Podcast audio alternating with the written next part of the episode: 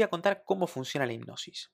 Como te dije anteriormente, la hipnosis consiste en comunicarse directamente con la mente inconsciente. Funciona así. Se definen dos mentes, por un lado la consciente y por otro lado la inconsciente. La mente inconsciente es donde se almacena la información más valiosa. Es la mente que puede procesar miles de cosas al mismo tiempo. Es la que almacena emociones, creencias, miedos, gustos. La mente consciente lo que hace es funciona como una especie de filtro de información. Es lo que permite que la persona reciba en su mente inconsciente solamente aquello que le conviene. Por ejemplo, la mente consciente es lo que te está permitiendo prestar atención a este curso y a lo que yo te estoy diciendo, no permitiendo que las cosas externas te desconcentren.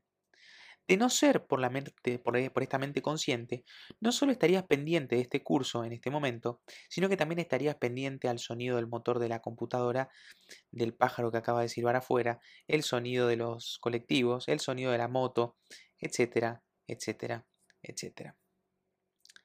¿Qué pasa con esto? Para comunicarse efectivamente con las personas y que sea posible ingresar al inconsciente de ellas, es necesario que sus mentes conscientes abran paso a todo lo que estás diciendo. Ellos tienen que confiar en lo que decís y aceptar que lo que decís es información valiosa para su mente inconsciente. Posiblemente alguna vez te ha pasado que fuiste a alguna conferencia y el orador dice algo que sabes que no es así. En ese momento se genera una desilusión y se le pierde confianza al orador. Inmediatamente tu actitud cambia hacia él y empezás a mirarlo desde otro lado, sus facciones, el lenguaje corporal.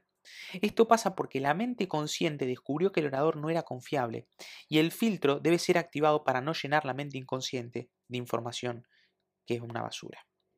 Es por esto que el primer paso para lograr la comunicación efectiva con un grupo de personas es entrar en confianza. En hipnosis existe una palabra para definir cuándo se entra en confianza, que es justamente lo que vamos a ver la clase que viene.